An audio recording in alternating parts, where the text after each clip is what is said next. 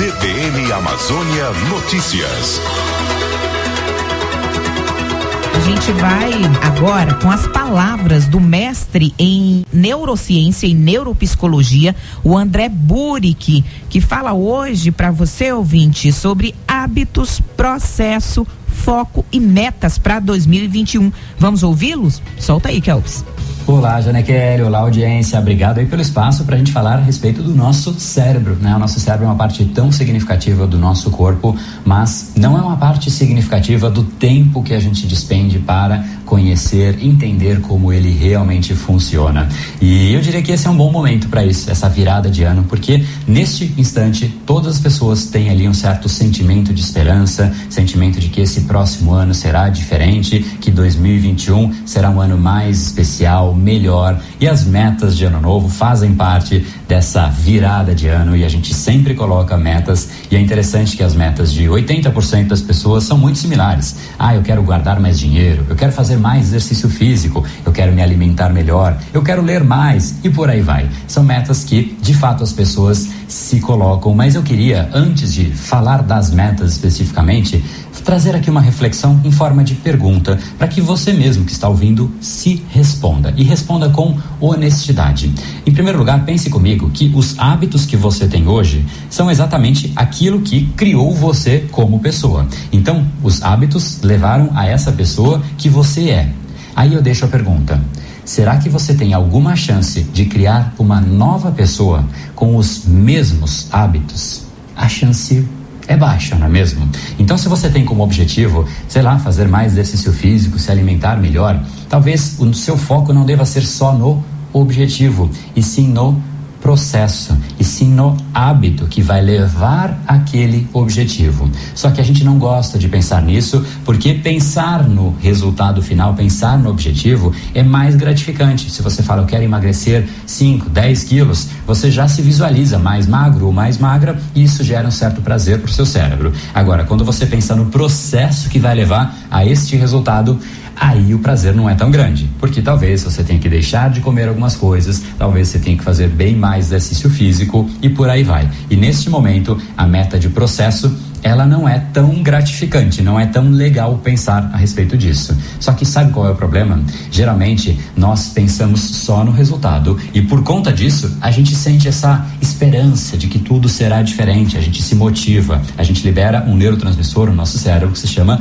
dopamina, que ele é liberado quando a gente antecipa um prazer futuro. Então você começa já a pensar: nossa, esse corpo será o meu novo corpo, eu serei assim, esse será o meu novo hábito. Só que a gente esquece de pensar no processo.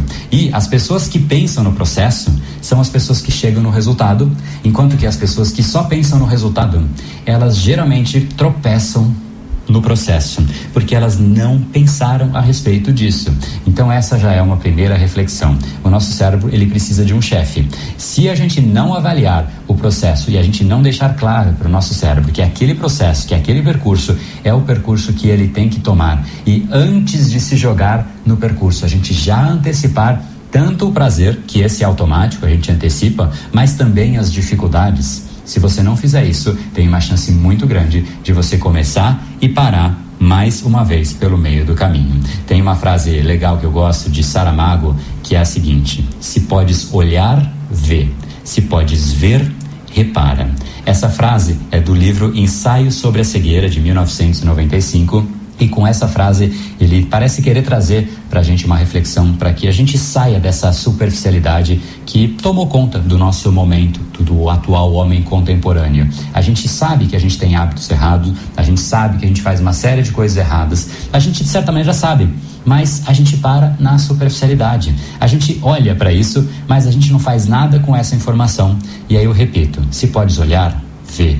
Se podes ver, repara. Tente reparar e realmente trazer para você como uma decisão de levar a um passo adiante e não simplesmente ficar olhando. Ah, realmente, eu tenho um hábito errado e assim será.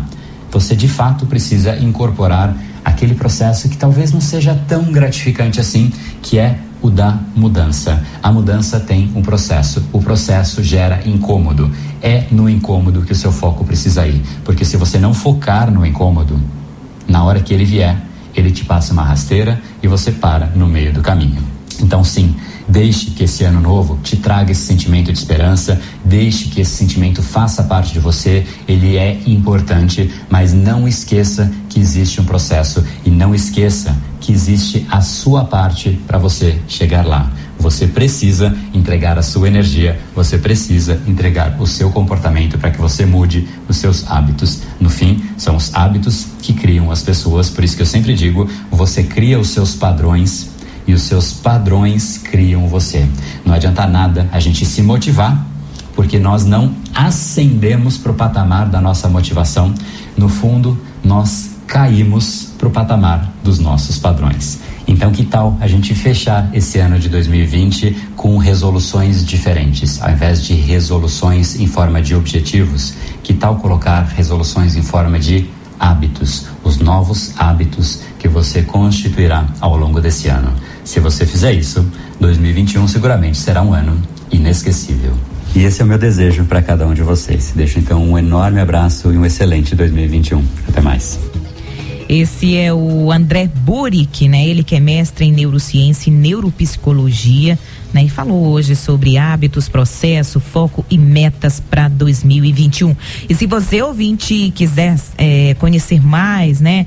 É, saber de outros assuntos que ele fala também, é só ir lá no arroba né? E você vai encontrar o André Burick lá no Instagram. Valeu, André, por mais esta mensagem, por mais esta participação aqui na Rádio que toca notícia. CBN Amazônia Notícias.